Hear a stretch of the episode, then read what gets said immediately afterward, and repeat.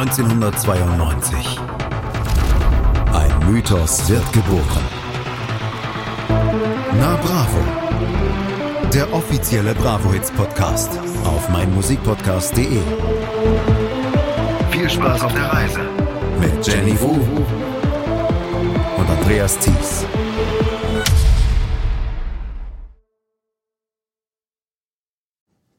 Neues Jahr, neues Glück. Auch Stars haben Wünsche, Träume und Vorsätze beruflich wie privat. Wir befragten deshalb 21 Topstars, was sie sich fürs neue Jahr vorgenommen haben und wovon sie träumen. Lest, was sich Backstreet Boys, die Kellys, Caught in the Act, Ricky Martin, Echt, Olli P. sowie Sascha und Blümchen für 1999 heimlich wünschen.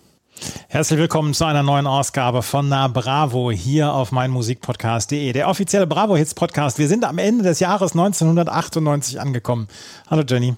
Hallo Andreas. Kannst du dich noch an deine Silvesterfeier 1998, 1999 erinnern? Weil ich kann es nämlich nicht. Es war noch das letzte Mal unter Familie, bevor wir dann in die große Stadt nach Hamburg gezogen sind. Und ich weiß, dass ich in Familie gefeiert habe und mir meine Tante so Wunderkerzen ins Haar gesteckt hat. Ähm, da waren wir relativ ruhig zu Hause und haben getanzt. Du warst wahrscheinlich etwas wilder unterwegs. Das kann sein, aber ich kann mich nicht mehr dran erinnern. Das sind ja meistens die besten Partys, wo man sich nicht dran erinnern kann. Ich weiß zum Beispiel ganz genau, und darüber sprechen wir dann allerdings in ein paar Ausgaben, wo ich den Millenniumswechsel verbracht habe, aber das kann, also da kann ich mich überhaupt nicht mehr dran erinnern, was ich 98, 99 gemacht habe. Bestimmt war es eine Mörderparty, die ich da gebracht habe. Es war Ende meines, meines, äh, meiner Ausbildung Ausbildung und wahrscheinlich habe ich da nochmal richtig krachen lassen. Da hast du bestimmt einen abgezündet, ja. Ja. Ich habe mir wahrscheinlich für 1999 gewünscht, einen Studienplatz zu bekommen, den ich ja dann ja auch bekommen habe und äh, wahrscheinlich in die große, weite Welt hinauszuziehen. Aber was haben sich denn die Stars gewünscht? Du hast es gerade gesagt. In der Bravo vom Ende 1998 haben sich die Bravo-Stars was gewünscht. Ähm, was haben sich denn die Kelly Family, was haben die, die sich denn gewünscht? Das ist interessant. Angelo, Maite und Paddy wünschen sich, Angelo wünscht sich, ich möchte fitter am Schlagzeug werden und beim Formel 1 Rennen in Hockenheim dabei sein. Das ist sicher etwas, was ich umsetzen ließe. Äh, Maite wünscht sich, weniger Schokolade zu essen. Außerdem versucht versuche ich 1999 öfter meine Klappe zu halten und sportlicher zu werden. Maite, wie wir wissen, ist ja immer noch musikalisch sehr aktiv. Ob das so funktioniert hat? Klappe halten. Äh, Gott sei Dank tut sie es nicht. Äh, die macht ja dadurch also eine sehr, sehr schöne Karriere. Und Paddy wünscht sich, sich vorzunehmen, öfter mal in die Kirche zu gehen, damit er im Himmel landet. Äh, und wie wir jetzt wissen, ist äh, Michael Patrick Kelly auch mal ins Kloster gegangen für einige Zeit. Also schon damals auch schon äh, auch sehr gläubig unterwegs gewesen. Wollte Angelo beim Formel 1 Rennen in Hockenheim als Zuschauer dabei sein oder als Fahrer? das ist nicht ganz ersichtlich. Hoffe als Zuschauer. Ich hoffe auch als Zuschauer. 1999 war er dann hoffentlich am Hockenheimring. Sascha, der hat sich dagegen, ich wünsche mir Gesundheit und Glück für meine Freunde gewünscht. Für Fatima, dass sie ein gutes Abi schafft und für mich, dass ich meine Familie öfter sehe als 1998. Mein größter Traum, in einer Schimanski-Folge mitzuspielen. Mein Ziel, 1999 das Rauchen aufzugeben. Ich glaube, er hat es nicht geschafft in Schimanski. Ich hoffe, dass er das Rauchen aufgegeben hat.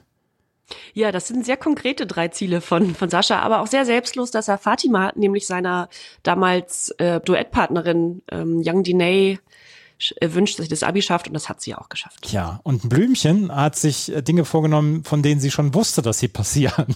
mein wichtigster Wunsch, Gesundheit für meine Familie, meine Freunde und Fans. Gut, das ist natürlich, das kann man sich wünschen. 1999 werde ich eine eigene TV-Show bei RTL moderieren und im Sommer eine Live-CD rausbringen ja, Blümchen ja sowieso jetzt inzwischen hier außerhalb jeglicher Diskussion und Kritik. ja, ganz sogar ausgenommen von jeder Kritik. Ja, ja. Hast du noch was? Ja, ich habe noch die Backstreet Boys. Möchtest du die machen? Die sind schön. Ich habe die Backstreet Boys hier. Habe ich die? Backstreet Nein, ich habe die Backstreet Boys Ach, hier die nicht. Hast die du musst gar du nicht. mir mit, bitte. Howie wünscht sich, dass er und seine Familie glücklich bleiben. Da sieht man auch wieder die Amerikaner, ne? Also Sascha wünscht ihm mit dem Rauchen aufzuhören, dass die Partnerin das Abitur schafft und so weiter. Und bei den Backstreet Boys oder den US-Stars ist das relativ vage gehalten, ne? Große Liebe finden, Welttournee, miteinander leben, Weltfrieden wünscht sich Nick Carter, auch schön. Ähm, was ich aber ganz nett finde, auch Caught in the Act, ähm, wünschten sich einige Sachen fürs Jahr 1999. Und äh, Lee von Caught in the Act schreibt, mein Traum für 1999 ist, dass die Fans sagen, hey, diesen Typ haben wir unterschätzt, der kann nicht nur süß lächeln, sondern auch tolle Songs schreiben. Ja, und Basti, das, das ist allerdings der schönste Wunsch. Basti hat sich gewünscht von Caught in the Act, ich möchte mit meiner Musik so erfolgreich werden wie Brian Adams oder Bruce Springsteen, auch in den USA. Mein zweiter Wunsch, endlich ein eigenes Pferd. Was ist davon wohl in Erfüllung gegangen? Also Brian Adams und Bruce Springsteen, das hat er nicht ganz geschafft, würde ich jetzt mal ganz, ganz selbstbewusst, würde ich das jetzt verkünden, dass er es nicht ganz geschafft hat wie Brian Adams. Ob er ein Pferd bekommen hat, weißt du das? Ich weiß das, es nicht. Nee, das weiß man nicht. Ich hoffe, dass er ein Pferd bekommen hat. Und die Jungs von Echt haben sich auch noch ein paar Wünsche für 1999 rausgesucht. Flo hat zum Beispiel gesagt, an meinem 18. Geburtstag möchte ich meinen Führerschein machen und meine Traumfrau kennenlernen. Kai, auch mein größter Traum ist es, endlich eine richtig süße Freundin für mich zu finden. Echt. Und Gunnar und Puffy und Kim, haben die sich auch was gewünscht? Ja, Gunnar möchte ein Haus am See besitzen mit Frau und vielen Kindern. Ich wollte gerade vielen Frauen und Kindern vorlesen. Aber. äh, Puffy wünscht sich, bis an sein Lebensende erfolgreich im Musikgeschäft zu bleiben, als Produzent oder als Bassist bei Echt. Und Kim, Frank wünscht sich, 99 endlich abzuheben. Er will unbedingt einen Fallschirmspringkurs machen.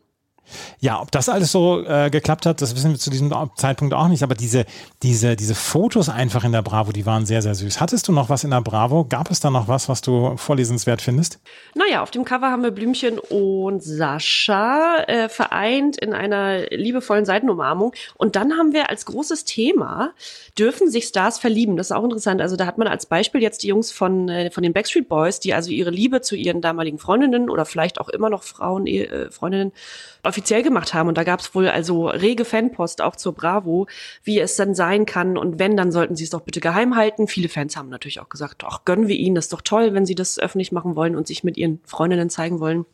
Aber das wurde kontrovers äh, diskutiert, ob sich TV-Stars, äh, Musikstars, äh, Bravo-Stars mit Partnern, Partnerinnen zeigen sollen ich finde das ja bis heute ist das ja eine, eine, eine, schwierige Geschichte. Gerade bei Boybands wurde es ja damals immer sehr geheim gehalten und äh, die durften sich bloß nicht mit Freunden zeigen, damit sie noch in irgendeiner Weise ja die Fantasien von ihren meist weiblichen Fans dann befriedigen können beziehungsweise dann auch erfüllen können. Aber das ist schon eine schwierige Geschichte nach wie vor, glaube ich.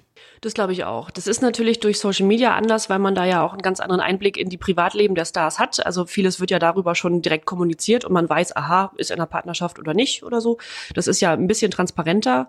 Aber ja, es ist durchaus ein Thema, weil ja ähm, bei gerade jungen Fans dieses Verliebtsein sich ja sehr mischt mit Musik hören und so weiter und, und Stars anhimmeln. Äh, und das kann natürlich zu Verwirrung führen.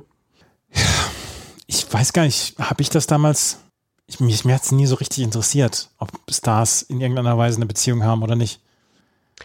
Ja. Vielleicht, ja, ist es vielleicht dann auch anders bei Jungs und Mädels. Von daher. Ja. Das stimmt. Ich war sehr froh, dass Paddy Kelly viel Zeit im Kloster verbracht hat.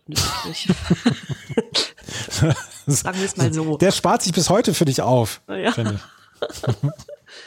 Wir gucken ja auch so ein bisschen auf 1999 voraus, weil wir sind ja am Jahreswechsel 1998, 1999 und da können wir nochmal drauf zu sprechen kommen. Das war ja auch in der Bravo ein großes Thema. Was ändert sich denn 1999? Und es ändert sich ja einiges 1999. Ja, die Einführung des Euros, richtig? Ja, Ab, 19, ab 1999 galt der Euro. Es war halt keine Zusatzwährung zu dem Zeitpunkt. Ähm, D-Mark und Euro wurden parallel angezeigt auf sämtlichen Kassenbons, auf Kontoauszügen etc. Und das hat mir damals schon so ein bisschen Angst gemacht. Es war, ein, es war ein großer Umschwung. Also war ja dann auch äh, der millenniale Jahr, Jahreswechsel nahte und dann die, die Euro-Einführung. Man hatte so das Gefühl, es ist ein neues Zeitalter, das anbricht. Ja, ähm, was, das stand nämlich auch in der Bravo. Obwohl die Scheine und Münzen noch nicht erhältlich sein werden, gilt ab 1. Januar der Euro. Ein Euro circa einem, eine Mark 97. Wir wissen bis heute alle, wie der Umrechnungskurs ist. Sehr genau. Und, und geht es ja auch noch manchmal so, dass du sagst, oh, 50 Mark, die ich hier für, den, äh, für dieses Schollenfilet ausgegeben habe? ich möchte sagen, dass ich das mir sehr, sehr schnell abgewöhnt habe. Ich ja. hatte, ich hatte bei, bei einem Job 2002 hatte ich einen Kollegen, der das bis 2004 oder 2005 noch umgerechnet hat. Und das hat mich wahnsinnig gemacht. Deswegen habe ich, weil ich den nicht leiden konnte und weil ich das nicht abkonnte, habe ich mir sehr schnell abgewöhnt, das umzurechnen. Ja, richtig. Es, es, war, es war nicht so richtig gut. Ausländerrecht. Die neue Regierung wird den ersten Schritt zur doppelten Staatsbürgerschaft für Ausländer einführen. Wer seit mindestens acht Jahren in Deutschland lebt, kann künftig einen deutschen Pass beantragen. Auch eine Geschichte, die sich 1999 dann ändern sollte. Im Strafrecht sollte ähm, auch unter 14-Jährigen härtere Strafen zugemutet werden. Unser Innenminister Otto Schily damals. Der hat es, der hat es abgesehen drauf. Ja, das waren auf jeden Fall die Stars und die Bravo. Wir gucken ja immer bei diesen Bravo The Hits, beziehungsweise zu, auf diesen, bei diesen Jahres- CDs auch so ein bisschen drauf zurück. Was gab es denn auf den Bravo-Hits oder was gab es in den Charts der, an Songs, die nicht dann auf den Bravo-Hits vertreten waren. Und äh, wenn man sich so die Jahre, die Single-Charts-Auswertung von 1998 anschaut, dann haben wir auf der 1 an der von uns und unseren Hörerinnen und Hörern bislang kontroversesten Songs oder kontrovers diskutiertesten Songs äh, gehabt. Die Flut von Witt und Heppner war der erfolgreichste Song 1998 vor My Heart Will Go On von Celine Dion. Und ähm, My Heart Will Go On von Celine Dion war nicht drauf auf den Bravo-Hits. Genauso wie Alani von Wes war auch nicht drauf auf den Bravo-Hits drauf. Das sind zwei Songs, die extrem gut in die Charts gegangen sind und nicht auf den Bravo-Hits drauf waren. Das ist eine ziemliche Überraschung, dass die Flut dann tatsächlich auf der 1 gelandet ist. Auf der 4 haben wir hingegen wieder ein Celine Dion-Songs. Also Celine Dion in den Top 5 zweimal vertreten in den Jahresendcharts. Ja, die konnte damals, glaube ich, auch alles machen, was sie wollte. Ja. Ne, mit, mit My Heart Will Go On hat sie, hat sie dort für sich quasi entscheiden lassen, meine Karriere ist ge gesettelt und ich kann jetzt machen, was ich will. Das wird sich alles verkaufen. Celine Dion featuring Bee Gees Immortality. Ich kann mich gar nicht mehr an diesen Song erinnern. Auf Platz 5 ein Song, den ich verdrängt hatte. Super Richie von Richie. Richie war damals auf 1 Live eine Comedy-Figur von warte, War das? Matze Knob. Ja, Matze Knob, richtig. Das war der schon. Ja. Genau. Matze Knob hat damals Super Richie eine Comedy-Serie auf 1 Live gehabt, die ich unglaublich unlustig fand, weil sie damals auch die Nachfolger war vom Neues vom Ponyhof. Vielleicht erinnert sich der eine oder die andere noch dran. Das fand ich zum Beispiel total lustig und Super Reggie fand ich überhaupt nicht lustig. Und der hatte dann einen der größten Hits 1998. Super Richie.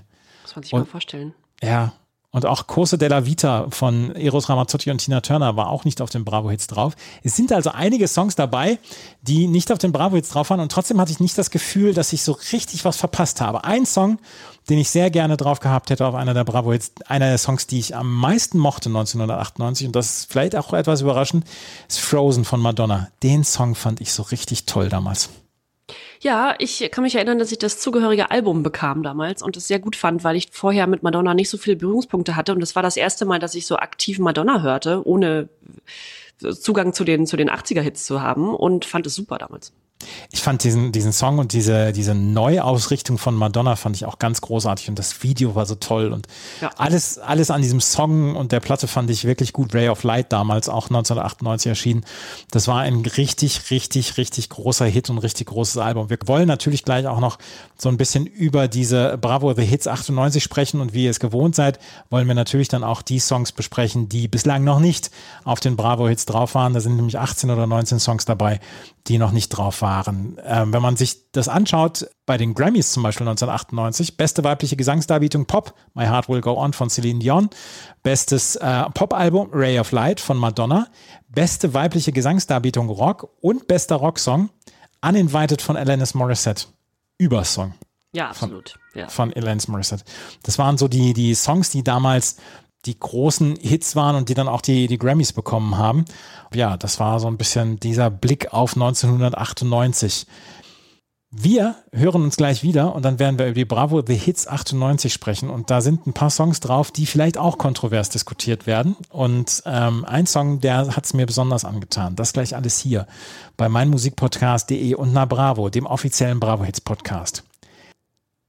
Ende November 1998 kam Bravo The Hits 98 raus. Und wir haben wieder 18 oder 19 Songs, die bislang noch nicht auf diesen Bravo-Hits drauf waren. Und die wollen wir natürlich alle besprechen. Und wir werden auch einige wieder anspielen. Und wir werden über die, die wir schon besprochen haben in den vorherigen Ausgaben, werden wir so ein bisschen drüber gehen. Aber wir haben als Nummer eins einen der größten Hits von 1998 und den müssen wir natürlich anspielen.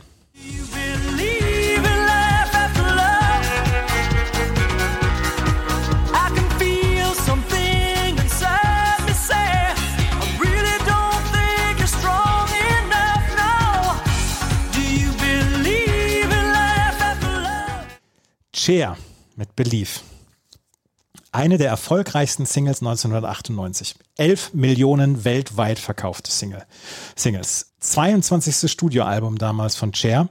Sie hat den Song zusammen mit Brian Higgins, Stuart McLennan, Matthew Gray, Timothy Powell, Paul Barry, Stephen Torch geschrieben und ähm, Cher hat gesagt, ja, die anderen haben sie haben diesen Song geschrieben, aber ich habe folgende Zeile dazu beigetragen: I need time to move on, I need love to be strong, I've had time to think it through and maybe I'm too good for you. Das ist auch so ein bisschen das Thema dieses Songs. Da geht es dann darum, nach einer Trennung kann man dann noch weiter lieben. Belief wurde 2021 in die überarbeitete Liste der 500 Greatest Songs of All Time vom Rolling Stone Magazine aufgenommen, ist in 21 Ländern auf die Nummer 1 gekommen. Cher ist die älteste weibliche Solokünstlerin, die die Billboard 100 Charts eingeführt hat. Und dieser Song hat für all das, was in den letzten 20 bis 25 Jahren schiefgelaufen ist in der modernen Musik, gesorgt. Der Cher-Effekt, der Autotune. Ja. Was hältst du vom Autotune? Nicht viel. Also ist ja mittlerweile äh, etwas, was man ständig hört und ja vielleicht schon schon weghört. Damals war das relativ neu. Und als das so hochgepitcht wurde und man das bei diesem Belief hört, hat man gedacht, was soll das eigentlich? Warum? Kann sie denn, trifft sie den Ton nicht mehr oder ist das ein Effekt, den man jetzt haben will? Hab nicht verstanden. Die Software Autotune, die wurde damals eigentlich genutzt, Wikipedia sagt das, um scharfe oder flache Noten in Gesangsdarbietungen subtil zu korrigieren. Taylor, also der Produzent von diesem Song, hat jedoch dann ein, extreme Einstellungen ähm, vorgenommen, um das so ein bisschen unnatürlich wirken zu lassen bei Cheers Belief, gerade im, in der Strophe. Nicht im Refrain, was wir gerade gehört haben, sondern eher in der Strophe. Und ähm, da wurde Cher damals gefragt, ist das okay für dich, was wir hier machen, oder möchtest du das nicht haben? Weil sie hätten wohl davon abgesehen, wenn äh, Chair gesagt hätte, nee, nee, nee, nee, nee, das möchte ich hier nicht haben. Und ähm, dann hat sie aber gesagt, nee, das möchte ich gerne so haben. Und das, deswegen ist das mit raufgekommen. Und es gilt bis heute als Chair-Effekt, dieses Autotune, weil Chair war die erste, die das wirklich genutzt hat in diesem Song Believe. Warner wollte dann später dann auch nochmal diesen, diesen Autotune-Effekt wegnehmen, aber da hat sie dann widersprochen, hat gesagt, nee, das, das möchte ich nicht haben, das möchte ich so genau so weiterhaben. Und dieses Autotune ist bis heute ist bis heute sehr, sehr modern. Ich habe so viele Lieblingskünstler oder Künstlerinnen und Künstler, die heute Autotune nutzen, deren Platten ich einfach nicht hören kann, weil sie zu viel Autotune nutzen. Bonnie Ware zum Beispiel, Lamp Chop. Das sind nur zwei Bands, die es total gerne nutzen, wo ich denke, nee Leute, lasst, lasst es bitte. Das, das nervt mich komplett. Übrigens wurde Autotune auch dafür genutzt, um Ölquellen aufzuspüren. Man hat im Boden Detonationen erzeugt und die sonischen Reflexe, die man dann aufgezeichnet hat, konnte man algorithmisch analysieren, um zu gucken, wo es sich lohnt, nach Öl zu bohren. Da wurde Autotune auch für eingesetzt. Dann doch lieber bitte ausschließlich dafür einsetzen. Ja, bitte. Bleibt doch bei den Ölbohrungen und nicht bei Shea Belief. Ich finde es ganz, ganz schlimm. Aber dieser Song war über erfolgreich. Du kamst nicht dran vorbei und das ist bis heute auf jeder Ü30, Ü40 Party ist das ein absolut gesetzter Song. Ja, und wenn wir mal das Autotune wegnehmen, wäre es ein Song, der dir gefallen könnte? Ja, es ist ja insgesamt, finde ich, ist ein gut geschriebener Song und der mhm. hat eine, der hat eine ähm, sehr eingängige, sehr eingängige Refrain. Der hat, der hat ja eigentlich alles, um, um da wirklich diesen Song hervorstechen zu lassen. Und ja, dass es damals für Cher damals ja nochmal so ein Durchbruch war, was ich damals immer schon cool fand, die altert einfach nicht, ne? Ja, ja. Bis heute nicht. nee. Ganz schön gemein. Was? Cher hat diesen Song elf Millionen Mal verkauft, elf Millionen Singles wurden damit verkauft. Diese Platte ist unglaublich erfolgreich gewesen. Und das ist Song 1 auf dieser Bravo The Hits 98 und da musste man dann ein bisschen länger drüber sprechen. Ja, fantastisch. Wir machen weiter mit einem Song, in den wir natürlich auch mal reinhören werden.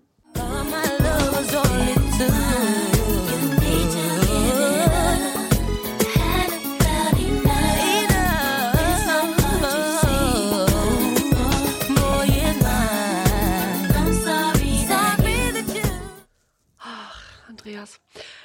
Ist das, ein Song zum, ist das ein Song zum Runterschrauben oder ist das ein Song zum Schwufen? Schwofen langsam runterschrauben. Ganz langsam, aber gerne auch mit Partner im Rücken. Fantastischer Song.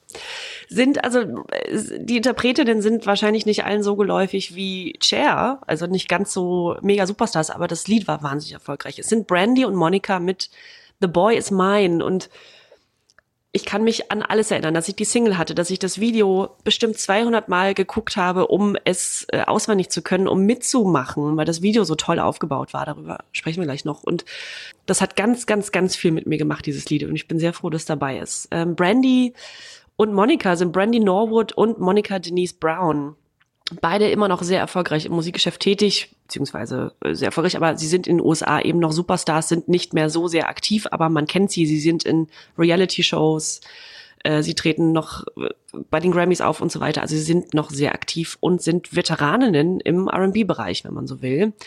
Für Brandy äh, war es bereits die siebte Single-Veröffentlichung und die erste Auskopplung ihres zweiten Albums. Für Monica Brown war es die fünfte Single und ebenfalls eine Auskopplung ihres zweiten Albums. Also ist dieser Titel The Boy is Mine auf zwei Alben erschienen, jeweils den Soloalben der beiden Interpretinnen. Das ist ähm, auch selten. Darf ich, darf ich ganz ohne Scham sagen, dass ich diesen Song auch mag? Das ist selbstverständlich. Aber ich, ich kriege ja, krieg ja gleich Schmerzen in den Knien, wenn ich mich da runterschraube. Ja. ja, du willst eher was in die Luft werfen. Es ist, ja, das Lied ist irgendwie, es ist sexy und es ist aber auch äh, spannend, also weil es ja inhaltlich auch spannend ist. Ne? Es geht also darum, dass diese beiden Frauen sich um einen Mann streiten. Gespielt von Michael Pfeiffer, glaube ich, heißt er. Ähm, damals aus vielen, vielen Filmen bekannt äh, in Hollywood und ein sehr attraktiver Mann. Und ähm, in dem Video sind sie eben, also sind Brandy und Monica eben in verschiedenen Wohnungen nebeneinander und da läuft also immer der der Freund durch, der also beide miteinander betrügt.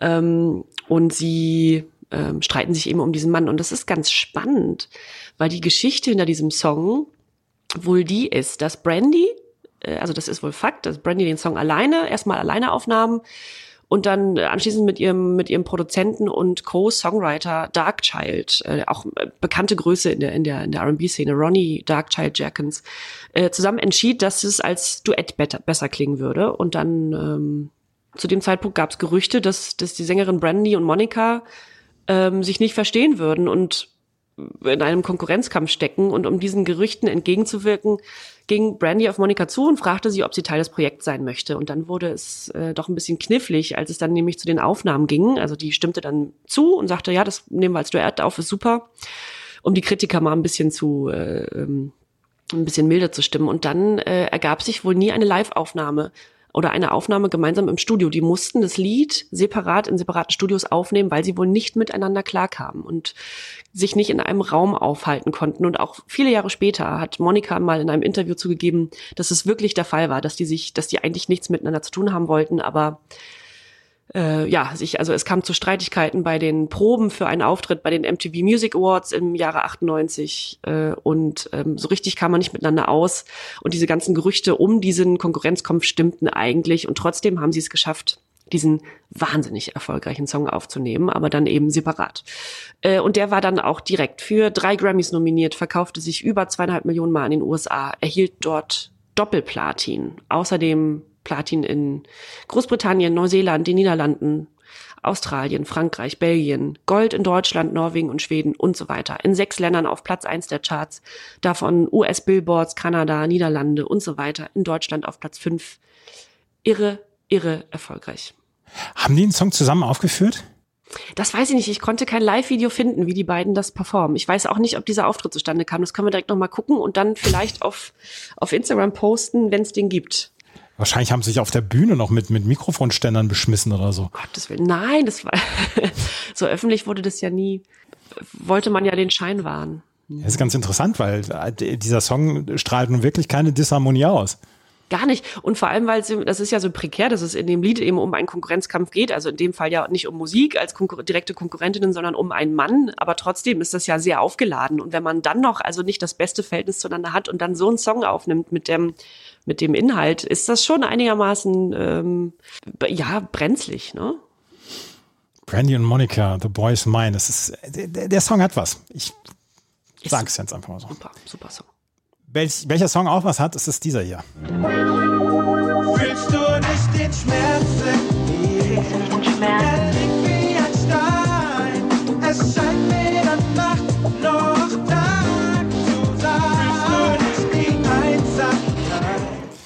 Ricky, Schmerz in mir. Ricky, äh, vielleicht fragt sich der eine oder die andere, wer war denn das nochmal?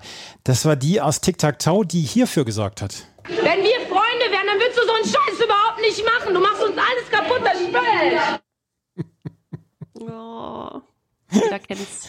Jeder kennt's. Ich, ich habe ich hab in der Vorbereitung auf diesen Podcast habe ich mir nochmal die Pressekonferenz angeschaut und es ist über 20 Jahre her und ich kann mir diese Pressekonferenz heute noch nicht ganz angucken. Aus Fremdscham. Das ist wirklich zutiefst unangenehm. Das ist so unangenehm.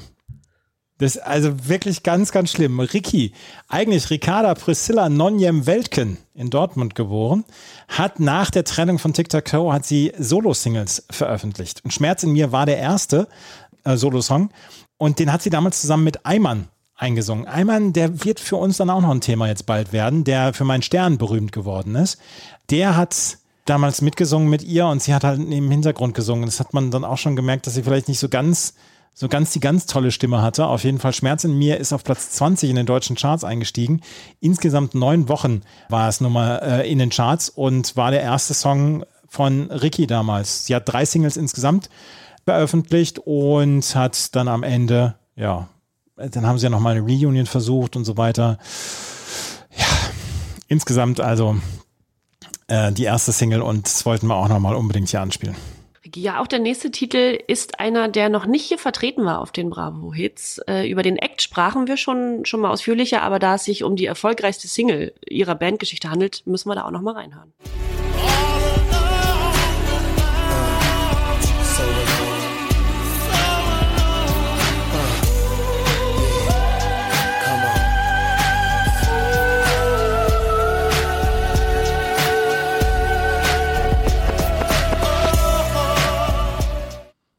Downlow sind das mit Once Upon a Time. Über Downlow sprachen wir schon und jetzt denke ich, haben wir denen Unrecht getan, denn so ganz gut haben wir die nicht besprochen, aber das Lied war okay und es war ja auch das erfolgreichste. Platz vier immer in Deutschland hätte ich auch nicht unbedingt gedacht, dass es dann so hoch gechartet ist.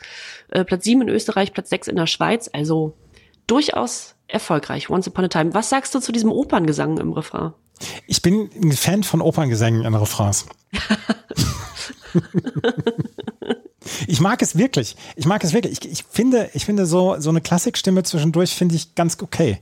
Ja, dann muss ich dir was zeigen oder auch den Hörerinnen und Hörern zeigen oder vielleicht dann äh, unseren Instagram-Followern, denn es gibt einen Live-Auftritt, also live in Anführungszeichen Auftritt von 98, von Download von diesem Song eben.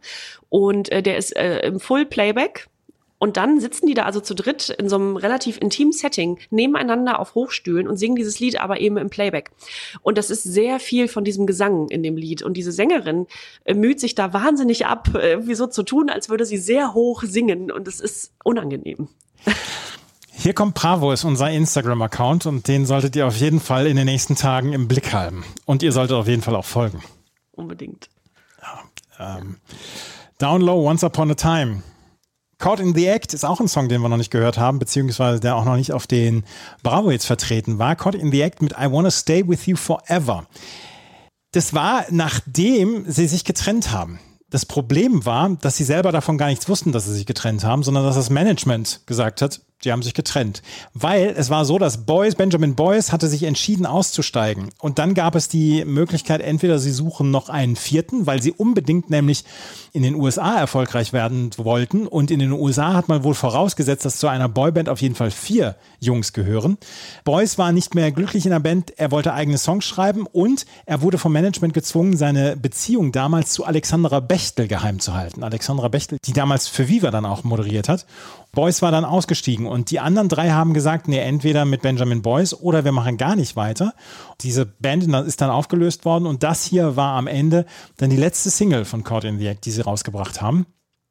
I Wanna Stay With You Forever und ist auf Platz 50 in den deutschen Charts gewesen, sieben Wochen insgesamt und am 24. August 98 erschien das Best-of-Album We Belong Together und am 23. November ähm, folgte das äh, so Album Solo for Caught in the Act und das äh, auf dieser Single, auf diesem, auf dieser CD ist dann I Wanna Stay With You Forever drauf und drei Solo-Lieder von jeweils den vier Bandmitgliedern und da ist es drauf. Das war das Ende von Caught in the Act, so wie wir es damals kannten. Wir kennen es ja heute wieder als Caught in the Act und sie machen ja wieder zusammen Musik, aber damals haben sie sich getrennt. Unter anderem, worüber wir vorhin gesprochen haben, weil ein Bandmitglied eine Beziehung zu einer Frau geheim halten sollte.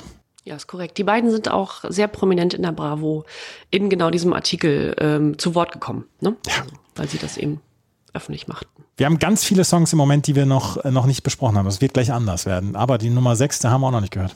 Die haben wir auch noch nicht gehört. Und äh, liebe Hörerinnen und Hörer, wenn Sie bei diesem Lied jetzt nicht nur den kleinsten Anflug von guter Laune verspüren, schalten Sie bitte umgehend aus.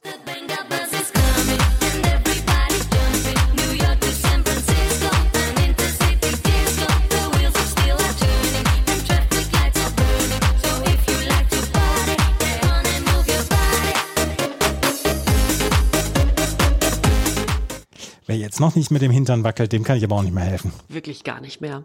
The Wenger bus is coming and everybody's jumping New York to San Francisco an intercity disco.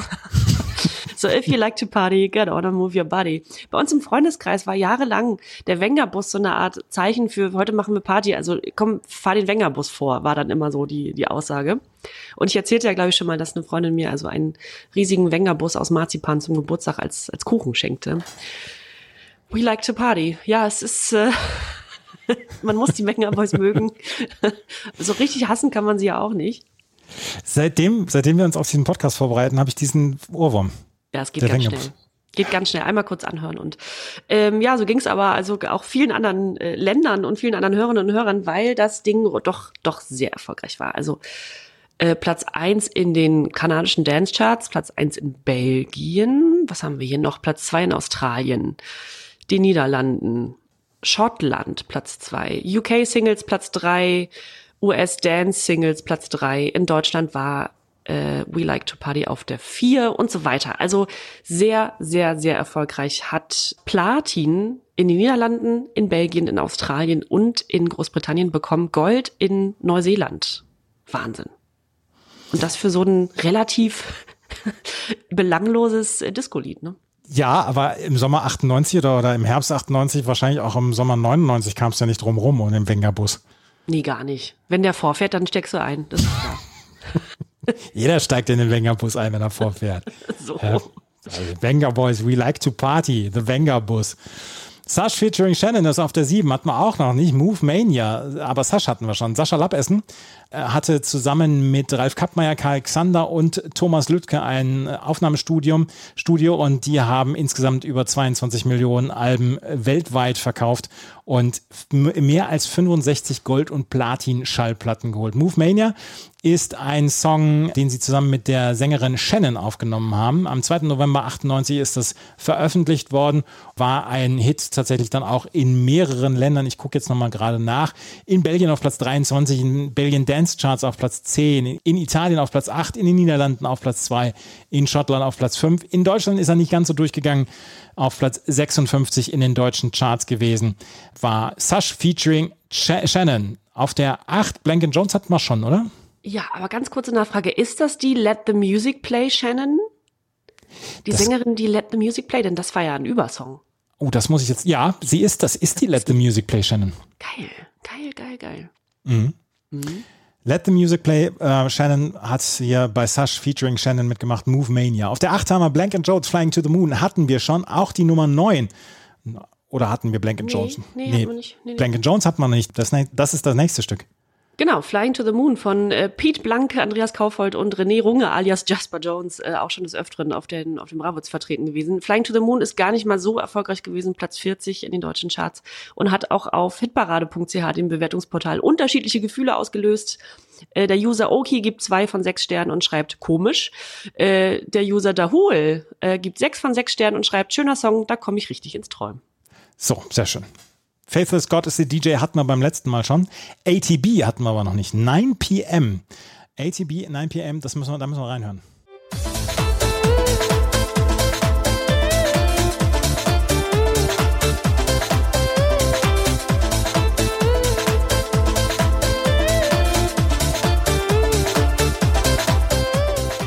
Auch ein Song, den man sofort wiedererkennt. ATB, eigentlich André Tanneberger, deutscher DJ und Musikproduzent. Und wenn man seine Wikipedia-Einträge von Familienmitgliedern schreiben lässt, dann kommt sowas dabei raus wie hier. Seine ersten musikalischen Schritte wagte er mit der Zither seiner Großmutter. Später mit 14 lernte er das Gitarrespielen, mit 16 wechselte er auf das Keyboard und legte sich eine Bandmaschine zu. Auf der Zither hat er das Musizieren gelernt. Bei seiner Großmutter. Im Jahr 1993 hat André Tanneberger das äh, Dance-Projekt Sequential One ähm, gegründet. Und das erste, diese 9, ATB 9 PM Till I Come ist seine erste Si- Solo-Single gewesen, ist im Jahr 98 auch erschienen und erreichte Platz 1 in den englischen und Platz 14 in den deutschen Charts. Es war die erste Single-Auskopplung aus seinem Debütalbum Movin' Melodies. Und ähm, 2021 erlangte das Stück dann nochmal durch die Neuauflage von ATB, Topic und A7S unter dem Titel Your Love erneute Bekanntheit. Das schottische Nachrichtenblatt Daily Record beschrieb 9pm als massive, massive Dance-Hymne mit sexy Liedtext und erhobenen Synthesizer-Refrains. Und sie haben geschrieben, Summer has never sounded so good with a Spanish guitar hook in this song. Auf Platz 14 in den deutschen Charts, 13 Wochen insgesamt auf Platz 1 in den UK-Charts. Luna mit Bailando und Daryl G mit Carnaval de Paris hatten wir schon. Und hatten wir auch schon DJ Sakin und Friends, ja, ne? Hatten wir Protect Your Mind, hatten wir auch den nächsten Titel Two for Family mit Stay, haben wir auch schon besprochen. Drew Hill in My Bed, hatten wir das auch schon? Ja, das war mein Guilty Pleasure. Ach ja, genau.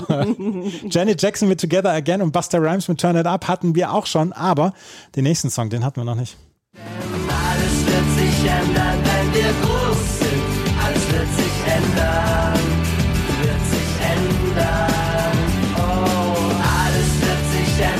wenn wir groß sind. Alles wird sich ändern. Echt? Da sind sie wieder mit Alles wird sich ändern. Unser Leben ist ein weißes Blatt Papier, da können wir nichts dafür. Komm, lass uns etwas schreiben, das uns wichtig ist. Oh ja, das uns wichtig ist. Alles wird sich ändern, wenn wir groß sind. Es ist tatsächlich die erste Single von Echt, im Mai 98 erschienen. Und in der letzten Ausgabe haben wir die, die zweite Single von Echt besprochen. Wir haben es getan. Vom September 98. Äh, Und die zweite Single, wir haben es getan, war auch die kom kommerziell erfolgreichere. Aber die Debütsingle hier ist in den Charts gelandet, auf Platz 55 in Deutschland, also ebenfalls, und Platz 26 in Österreich. Also die erste Single hier, wir haben es getan, war noch gar nicht so erfolgreich in Deutschland, Platz 55. Äh, unter dem Video, also wenn man jetzt das Video bei YouTube äh, anschaut, alles wird sich ändern. Da haben also jetzt in den letzten Jahren vor allem sehr, sehr viele drunter kommentiert, so in zwischen meinem und deinem Alter ähm, die das Lied damals mochten und gehört haben und haben ganz viele geschrieben, ja, sie hatten ja so recht damit, äh, dann kam die Pandemie und alles hat sich geändert und man dachte, und wo ich dann dachte, das haben so viele geschrieben, das ist aber sehr weit gegriffen jetzt.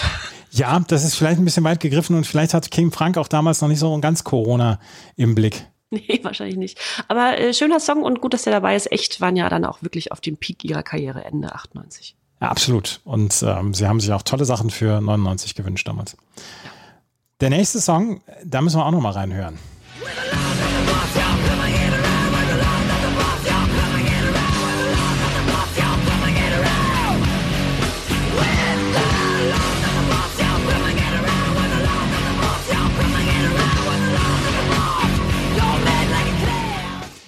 Die Guano Apes mit Lords of the Boards war quasi die zweite Single und die Band, die Guano Apes, sagen bis heute, ja, das war eine Auftragsarbeit. Sollten einen Song damals für die Snowboard-Weltmeisterschaft 1998 schreiben. Und ähm, die einzige Voraussetzung oder die einzige, das einzige, was die, was die Plattenfirma gesagt hat oder was die Veranstalter damals gesagt haben, der Titel Lords of the Boards muss irgendwo im Refrain vorkommen. Ansonsten hätten sie völlig freie Hand gehabt. Und äh, die Guano Apes haben damals diesen Song geschrieben und er ist irre erfolgreich geworden. Auf Platz 10 in den deutschen Charts und war insgesamt 8, äh, 28 Wochen in den deutschen Charts. Und das ist ein Song, den sie eigentlich schon 1997 veröffentlicht haben für diese Snowboard-Weltmeisterschaft, aber der 1998 erst so richtig durch die Decke gegangen ist und ähm, gilt bis heute so ein bisschen auf der als Border-Hymne oder wurde dann auch als Skater-Hymne bezeichnet. Und ich habe, als wir damals über Open Your Eyes gesprochen haben, habe ich damals gesagt, ja, sie haben viel Quatsch gemacht, auch Lords of the Boards. Und da möchte ich meine Meinung so ein ganz kleines bisschen revidieren, weil ich fand diesen Song gar nicht so schlecht. Jetzt im, im Nachhinein habe so gedacht, Mensch, eigentlich ganz cool. Ich mag es sehr, wenn Sandra Nasic so schreit. Ja, ich wollte dich noch fragen, denn du wusstest ja bei Open Your Eyes noch genau, wann du ihn zum ersten Mal gehört hast. Und jetzt war ich mir bei Lords of the Boards nicht sicher, ob du den auch so gut findest. Ja, wie gesagt, ich habe damals gedacht, hier, ähm, die haben viel Quatsch gemacht. Die haben ja Kumbaya mal laut und so haben sie ja zum Beispiel gemacht. Das war ja auch alles, alles albern. Aber das zum Beispiel, das, damit komme ich noch klar. Und sie haben es halt immer gesagt, nee, das war eine Auftragsarbeit. Damit, da haben wir einen Auftrag bekommen und das haben wir dann gemacht. Und ich finde, das ist relativ gut gelungen. Ja, gut umgesetzt. Ja. Ab, absolut. Auf der 20 gibt es noch die roten Rosen mit Weihnachtsmann vom Dach. Das ist noch was für dich. Ja, das ist das äh, gar nicht so nischige Projekt von den Toten Hosen, hatten wir auch schon mal besprochen. Ähm, und dieses Weihnachtsmann vom Dach ist aus dem Weihnachtsalbum Wir warten aufs Christkind ähm, erschienen und ist tatsächlich in Deutschland und Österreich gechartet, nämlich auf Platz 49 hierzulande und in Österreich ist dieser Titel sogar auf Platz 19 gelandet. Das ist kein so heiterer Text und deshalb will ich gar nicht weiter darauf eingehen, denn in dem Titel nimmt sich der Weihnachtsmann das Leben und schreibt eine Abschiedsnotiz. Ist also durchaus keine Begleitmusik für die Feiertage. Äh, so soll es auch nicht betrachtet werden, denn äh, man wusste ja also von den Toten Hosen, dass sie relativ hartes, äh, harten Tobak in ihren Songs verarbeitet haben. Und insofern ähm, ist das also nichts, was man so nebenbei mal eben hören kann. Weihnachtsmann vom Dach von den Roten Rosen, aka den Toten Hosen. Ich mochte den Song, gebe ich offen zu. Ist nicht mein Guilty Pleasure, aber ich mochte den Song. Ja, ich konnte es nicht so richtig hören. Hm? Ja, auf jeden Fall, das ist der letzte Song von der äh, ersten CD von The Hits 1998. Wenn wir uns gleich wieder hören, dann werden wir nochmal mit einem absoluten Monster-Hit beginnen. Das alles gleich hier bei einer Bravo, dem offiziellen Bravo Hits Podcast auf meinmusikpodcast.de. Es begab sich aber zu der Zeit, dass ich in einer Straßenbahn gesessen habe und das ähm, Gespräch von zwei Jugendlichen äh, miteinander anhörte. Und ähm, da sagte der eine zu der anderen, das ist eine Coverversion von Oli P. Und ich dachte, ja gut, er meint die Coverversion von Oli P. Nein, dieser junge Mann sagte, dass Herbert Grönemeyer Oli P. gecovert habe. So. Den dazugehörigen Song, den hören wir hier. Flugzeug in meinem Bauch. Gib mir mein, gib mir mein Herz zurück. Du brauchst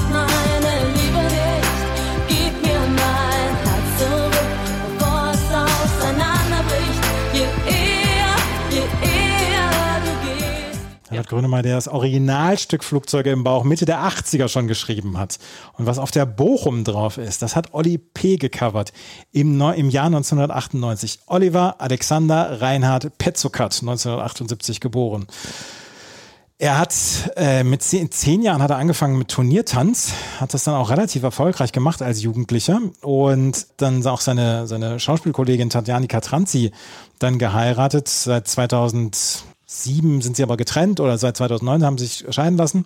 Und Oliver Petzokat hat im Sommer 1997 seine erste Solo-Single veröffentlicht und das war damals Liebe machen vom Hip-Hop-Duo Vereinigte Arroganz. Und das war allerdings hier dann seine dritte Single, zusammen mit der Sängerin Tina Frank. Ich mochte diesen, ich mochte diese, diese, diese Zeilen, die mir Wikipedia da ausgespuckt hat, mochte ich gar nicht glauben. Die Single erreichte die Spitzenposition in Deutschland, Österreich und der Schweiz. In Deutschland erhielt sie dafür eine Dreifach-Platin-Schallplatte für über 1,5 Millionen verkaufte Einheiten. Bis heute ist Flugzeuge im Bauch von Oli P. die meistverkaufte deutschsprachige Single seit 1975. Ist es nicht die längste Single der Welt von Wolfgang Petri? Nee, es ist nicht die längste Single der, und es ist auch keine Pur-Single, Abenteuerland oder so. Es ist Oli P. Flugzeuge im Bauch. Irre. Wie fandst du den Song? Wie findest du den Song? Der macht was mit mir. Das Original ist natürlich, äh, da so richtig viel falsch kann man da nicht machen, wenn man das so ein bisschen übernimmt. Also weil das textlich sehr gut ist. Ähm, ja, macht komplett was mit mir. Ja, muss ich, muss ich gestehen. Auch jetzt beim Hören wieder. Und bei dir? Nee, bei mir macht es damals schon nichts. Ich fand es damals schon, das war, das war ein Sakrileg, Herbert Grönemeyer zu covern. Ja, ja, gut, ja. Na, und das, ähm, nee, nee, damit konnte ich nicht so richtig was anfangen. Ich, ich hatte allerdings nicht mehr in Erinnerung, dass dieser Song so unfassbar erfolgreich war. Also wirklich unfassbar erfolgreich war. Oliver Petzokat mit Flugzeuge im Bauch. Die Nummer zwei hatten wir schon, Spice Girls Viva Forever. Auch die Backstreet Boys mit All I Have to Give hatten wir auch schon, oder? Die hatten wir auch schon. Genauso wie die Lighthouse Family mit High. Jennifer Page mit Crush war auch schon dabei. Ja, Falco's Out of the Dark haben wir auch schon besprochen. Die Mode, Only When I Lose Myself hatten wir auch schon besprochen. Genauso wie äh, Torn von Natalie Imbruglia. Ich habe übrigens, ich habe übrigens Feedback bekommen für Torn von Natalie Imbruglia. Ist, glaube ich, auf der Bravo jetzt 21 oder 20 drauf. Ja. Habe ich Feedback dazu bekommen, dass ich nicht zehn Minuten darüber ähm, doziert habe, wie toll die damals war. Haben wir doch. Wir haben doch drüber gesprochen. Ja, und überhaupt toll nicht gealtert und so weiter. Also die haben wir ja wirklich in den Himmel gelobt. So Fin- wie, wohl wie find ich musikalisch als auch optisch. Ja, finde ich auch. Finde ich auch. Und ähm, sie war damals der Schwarm von allen jungen Männern. Und Ja. Vielleicht auch von ganz vielen Frauen, aber ich finde, wir haben es genug besprochen damals auch. Robbie Williams mit Angels hatten wir natürlich auch schon. Und schon. Ja. die All Saints mit Never Ever, das ist ein Song, den wir mal wieder äh, besprechen könnten und auch hören könnten.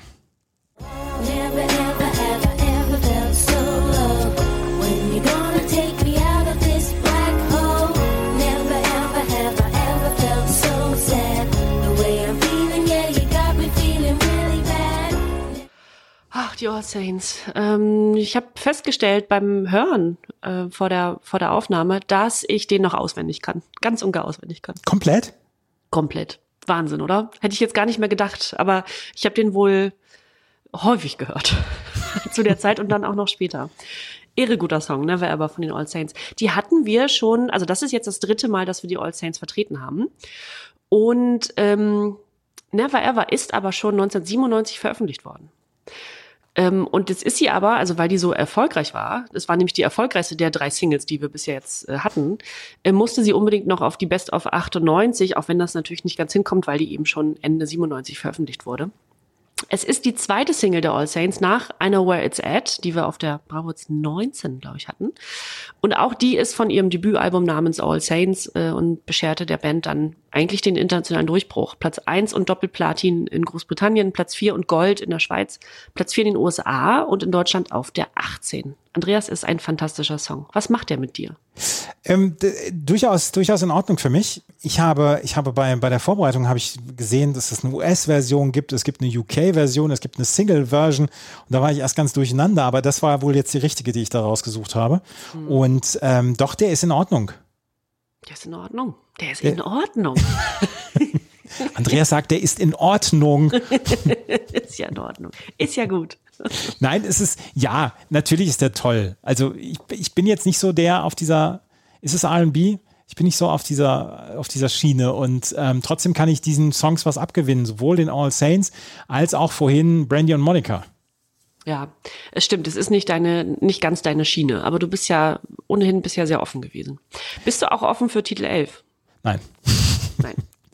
Ähm, Titel 11, äh, beziehungsweise ja, Titel 11 ist R. Kelly, Half on a Baby. Über R. Kelly haben wir schon gesprochen, dass er eigentlich so nicht mehr besprochen werden kann hier in diesem Podcast und dass er ja großartigen Erfolg hatte in den 90ern, aber dass er eine, eine sehr, sehr finstere Person ist.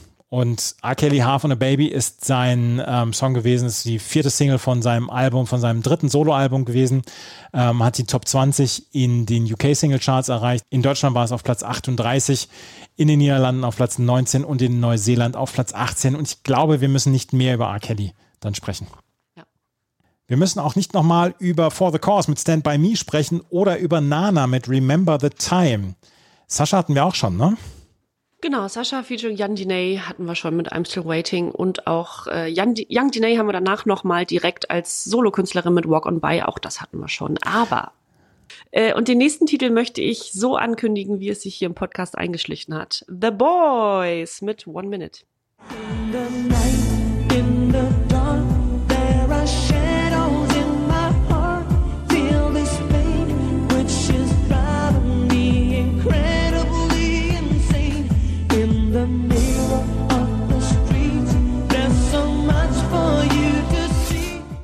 Hätte ich nicht gedacht, dass der von The Boys ist. Ja, ne, den kennt man noch, oder? Ja? Ja, wusste ich auch nicht. Äh, die deutsche Boyband The Boys hatten wir also schon und es ist jetzt die dritte Single-Veröffentlichung der Band und die ist auch schon vom November 97, also auch schon äh, gar nicht mehr von acht, äh, gar nicht von 98, sondern auch schon von 97 vom Debütalbum Boys in the House und es ist ihre erfolgreichste Single überhaupt, Platz 9 und sogar Gold in Deutschland, Platz 8 in der Schweiz. Ähm, hättest du gedacht oder hättest du diesen Titel für eine Nummer mit goldener Schallplatte gehalten? Nein, habe ich echt nicht gedacht. Ich habe nicht gedacht, gerechnet, dass die The Boys überhaupt eine goldene Schallplatte bekommen haben. Wusste ich auch nicht, aber große Überraschung. One Minute von The Boys. Ja, The Boys mit One Minute. Den nächsten Song, den hören wir auch nochmal an. Das sind alte Bekannte von uns, die wir schon ganz zu Anfang in dieser Podcast-Geschichte hatten. I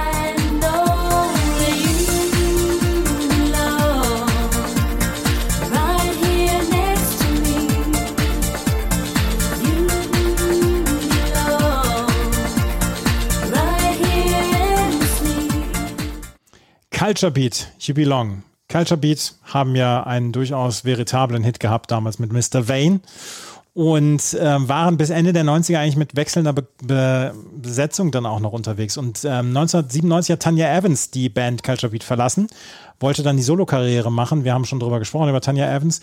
Und nachdem Frank Fenslau sich dann auch von der anderen Sängerin Supreme getrennt hatte, dann äh, haben sie das vierte Album Metamorphosis im Sommer des Jahres 98 mit Kim Sanders aufgenommen. Kim Sanders haben wir, glaube ich, auch schon 15 Mal gehabt in diesem Podcast. Schon häufig, ja. Die hatte den Gesang übernommen, übernommen und dann hatten sich Culture Beat gedacht, naja, wir müssen so ein bisschen von diesem Eurodance-Gestampfe, müssen wir weggehen. Und da müssen wir so ein bisschen in ähm, Pop rübergehen. Und das war der Versuch, mit You Belong in diese Popschiene rüberzugehen. Und das hat nicht so richtig funktioniert, auch wenn Radio durchaus viel gespielt hat damals, aber in den Charts hat sich das überhaupt nicht niedergeschlagen. Auf Platz 77 ist es in den deutschen Charts als höchste Platzierung eingestiegen und ist nur neun, Wochen in den Charts verblieben. Ansonsten hatte das nicht wirklich viel Erfolg, was Verkäufe angeht.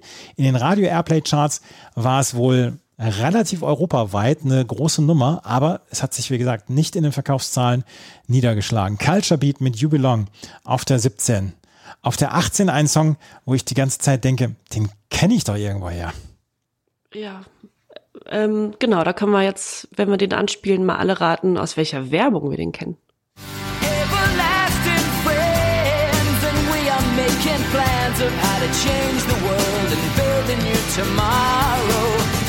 everlasting friends, when we were moving mountains.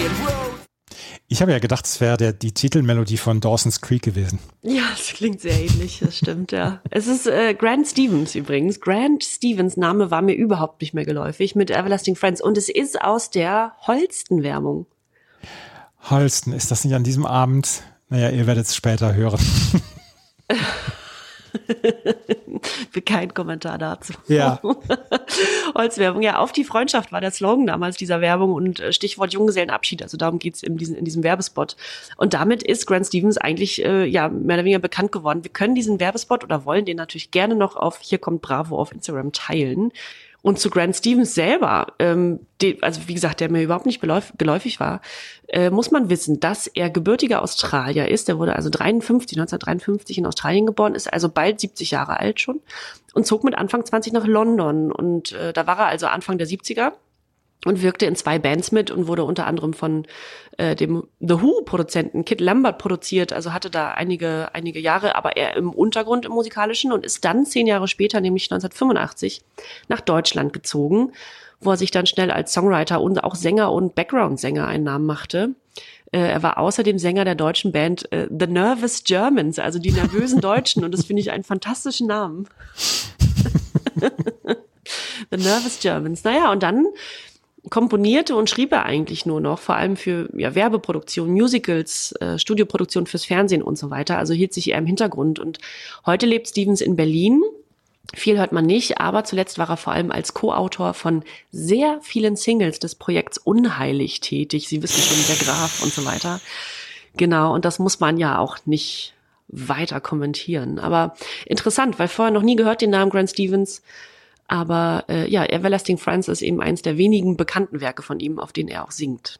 Ich habe ernsthaft nicht, ich wusste es nicht mehr, ob es eine Werbung war oder, oder ich dachte wirklich, dass es von Dawson's Creek gewesen sei oder so von, von irgendeiner Serie, von irgendeiner Ja. Teenie-Serie. Aber nein, Nee, es der war war, nur Deutschland und national bekannt. Also so, so weit hat das nicht geschafft. Grant Stevens. Grant Stevens hört sich so erst ein bisschen an wie ein Schwimmer oder so, der zweimal Bronze geholt hat bei Weltmeisterschaften. Über die 50 Und dann, Meter Freistil. und dann Holsten Werbesong. Ja, genau.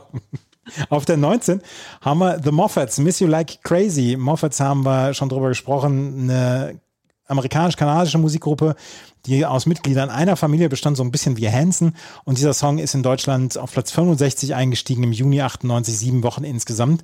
Und das ist der letzte Song, den wir haben, der neu war. Und auf der 20 haben wir dann noch einen Song, den wir, glaube ich, schon fünfmal hatten. Und es ist so konsequent, dass das der letzte Song der Best of oder der The Hits 98 ist. Es sind die Bravo All-Stars mit Let the Music Heal Your Soul. Den hatten wir auch schon zweimal und jetzt zum dritten Mal, oder? Zum dritten Mal haben wir den jetzt. Ich habe das ge gefühlt, haben wir den bei jeder CD jetzt dabei gehabt. Ja. Ja, also Let the Music Heal Your Soul ist von den Bravo All-Stars auf, auf der 20 und das war Bravo The Hits 98 und ich möchte sagen, dass wir einen guten Jahrgang 98 hatten, was die ähm, Songs angeht. Total. Oder? Ja, fand ich sehr gut. Hm? Also ich bin sehr, sehr zufrieden mit äh, den Bravo-Hits von 1998, auch wenn wir zwischendurch ein oder zwei hatten, wo man gesagt hat, ja, vielleicht waren nicht so ganz viele gute Stücke dabei, aber wenn man das jetzt so sieht von, von der The Hits 98, da waren viele coole Songs dabei. Spice Girls, Viva Forever zum Beispiel, Chair Believe halt ein uns, unfassbarer Hit, wir haben die Backstreet Boys, wir haben Robbie Williams mit Angels, also auch viele Sachen, die bis heute sehr, sehr gut gealtert sind. Sehr, sehr gut gealtert sind die drei Songs, die wir immer auswählen im letzten Teil unseres Podcasts. Heute haben wir dann mal wieder die Spezialrubrik bei unseren Best-Offs, die wir pro Jahr haben, nämlich unsere Lieblingsstücke aus dem Jahr 98, die auf dem Bravo jetzt vertreten waren. Also nicht, dass ihr es falsch versteht. Das gleich alles hier bei meinmusikpodcast.de und na Bravo, dem offiziellen Bravo Hits Podcast. Wir haben eben schon darüber gesprochen, dass wir ähm, jetzt eine Spezialrubrik haben. Unsere drei Lieblingssongs von 1998, die auf den Bravo-Hits vertreten waren. Und wir fangen wieder an mit Jennys Lieblingssong, Lieblingssongs von 1998. My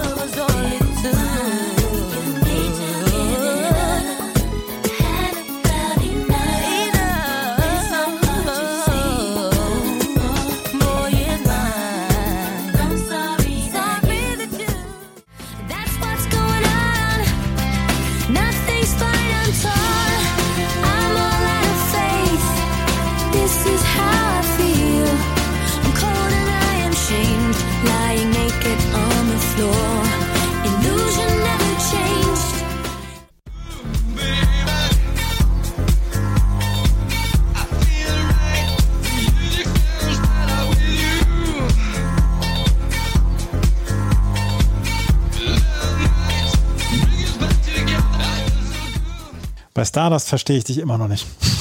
Das hat mich, das hat mich auch ein bisschen ja, angefasst, dass du da so, dass du diesem Song gar keine Liebe entgegenbringen konntest und auch dem dann anschließend nun Projekt Daft Punk nicht. Aber gut, das ist ähm, Ich, äh, das, äh, da sind so, so ein, zwei Sachen, wo ich denke, ja, Daft Punk haben es raus und die wissen auch, wie es geht. Diesen Song fand ich ganz, ganz, ganz doll nervig. Ich fand ihn super. Ich habe hab den jetzt auch seit der Ausgabe, als wir den besprochen haben, immer mal wieder mit in meine Playlist eingebaut. So ist es nämlich. Es ist gar nicht so einfach gewesen, jetzt aus vier Ausgaben plus dieser Best-of äh, auszuwählen, die drei gut gealterten auszuwählen. Ne? Also wir hatten 19, Bravo jetzt 19 bis 23 und jetzt nochmal die The Hits.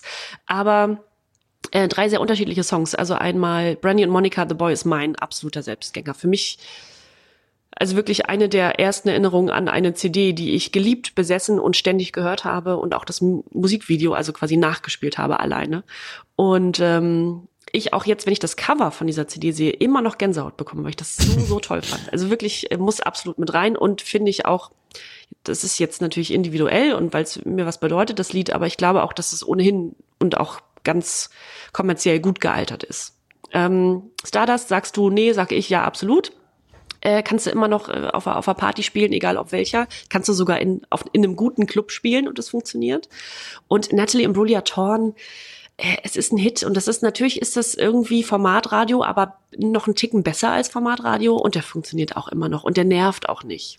Das ist ein ziemlich perfekter Popsong. Ja, Und das, da, ja, Formatradio nutzt den natürlich, weil es ein ziemlich perfekter Popsong ist. Aber ich finde, es gibt gar nichts dagegen zu sagen, wenn du einen ziemlich perfekten Popsong hast. Und wir haben ja, Sie haben ja ge- festgestellt damals, als wir darüber gesprochen haben, es ist ein Coversong, ähm, eine Coverversion. Aber insgesamt, ich finde an diesem Song auch bislang nichts Schlechtes.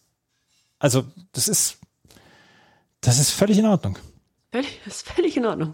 Hast du denn bei deinen gut gealterten von 98 einen neuen Song jetzt von der The Hits dabei? Äh, ich glaube ja. Ah, Hab bin ich? ich gespannt. Warte. Nein, habe ich nicht. Ach, hast du nicht. Nein, habe ich nicht. ähm, Trotzdem gespannt.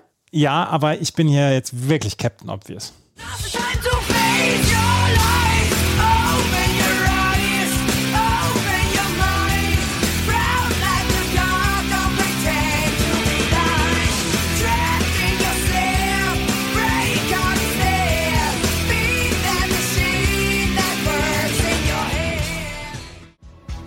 wird keine andere geben.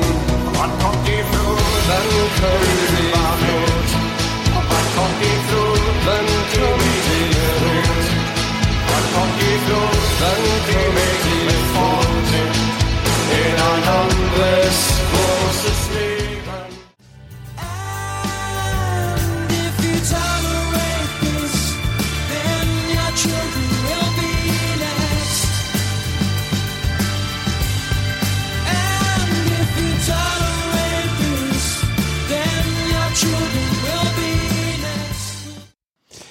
Captain Obvious hat geliefert und ich möchte gerade bitten, dass du ähm, erzählst, dass wir eine Direktnachricht bekommen haben zu dem Song von If You Tell It äh, von den Manic Street Preachers.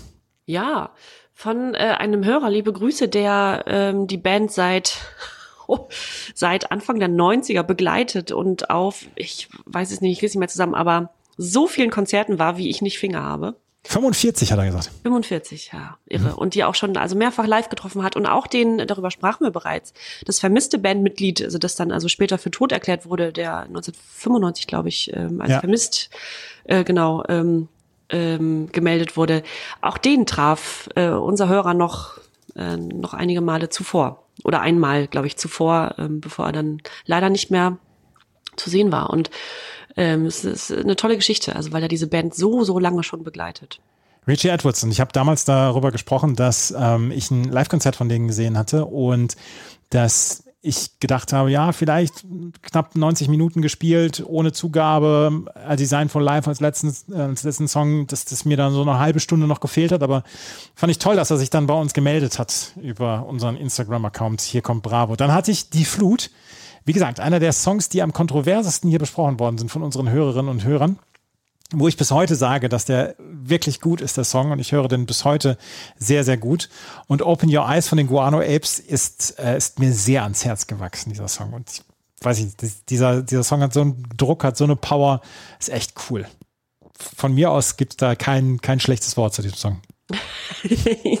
auch da haben wir die Community befragt und es war auch relativ eindeutig. Ja, ja, es war eindeutig, beziehungsweise es war natürlich auch bei einigen, haben gesagt, das ist ein Guilty Pleasure oder es geht heute gar nicht mehr. Ich sage, es geht heute noch und äh, ja, das waren unsere, unsere drei Lieblingssongs aus dem Jahr 1998. Wir wollen, das ist ein, ein, eine, ein Podcast des Feierns, also wir, wir sprechen hier nur über gut gealterte Songs, beziehungsweise über Lieblingssongs von uns. Wir sprechen allerdings jetzt aber auch noch über ein Guilty Pleasure. Und das Guilty Pleasure von Jenny ist wirklich was ganz atemberaubendes.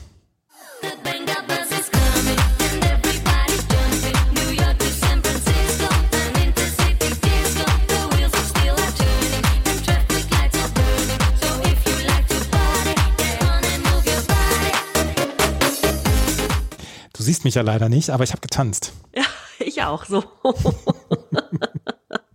Tatsächlich, haben sie dich bekommen, ja. Ja, ja, das, also dieser Song spukt mir seit Tagen im Kopf rum. Das ist ganz, ganz großartig. Also wenn man den Begriff Guilty Pleasure googelt, dann springt tatsächlich äh, Wenger Boys mit We Like to Party raus. Äh, da bin ich mir sicher. Das ist, also wie guilty kann ein Pleasure sein? Das ist natürlich kein guter Song und der ist inhaltlich nix und das ist alles, das ist alles nur aufgebaut über gute Laune und ja, also man stellt sich irgendwie so ein Sangria Eimersauf Urlaub vor und so weiter. Aber irgendwie ist es schön und man muss dazu sagen, es ist es ist ein relativ normaler, belangloser Montag, Vorabend, Frühabend, Abend, an dem wir hier aufnehmen. Und man ist jetzt nicht in Wochenend- oder Partystimmung. Keiner von uns hat irgendwie Urlaub in Sicht oder so. Und trotzdem bekommt man gute Laune, wenn man den hört. Absolut. Ich, ich habe auch gute Laune. Das ist ein ganz einfacher Song. Also wirklich ein ganz einfacher Song. Da ist jetzt nicht, da ist jetzt keine große, kein großes äh, Komponistengetue dahinter oder so. Ist wirklich ein ganz einfacher Song, aber der ist mit seiner Einfachheit und seiner äh, simplen Form ist er einfach sehr, sehr, sehr, sehr lustig und äh, ich komme damit klar. Und ich hoffe, dass du mir jetzt inzwischen verziehen hast, dass ich nicht so richtig gut auf Stardust klarkomme. Habe ich natürlich, ja. Kann ich dir dein Guilty Pleasure auch verzeihen, ist jetzt die, meine nächste Frage. Das frage ich mich allerdings auch. Man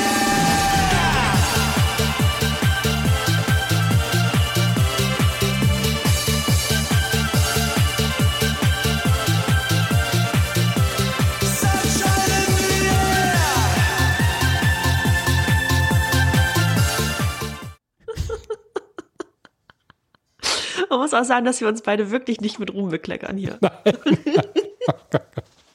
Auf gar keinen Fall. Ich möchte, wir, wir machen ja zwischendurch auch so Sonderpodcasts. Wir haben zu äh, 30 Jahre Bravo Hits was gemacht. Ich möchte, und das haben wir vorher noch nicht besprochen, ich möchte irgendwann einmal eine Rangliste machen von allen Songs von Scooter auf den Bravo Hits, bis zum Beispiel Bravo Hits 30. Dass wir so ein Ranking machen. Ja. Und HP, bitte komm zu uns in den Podcast. Wir möchten mit dir darüber sprechen. Super gerne, ja. Mhm. Also das wäre, das, das wäre mein größter Traum, dass wir das mal machen.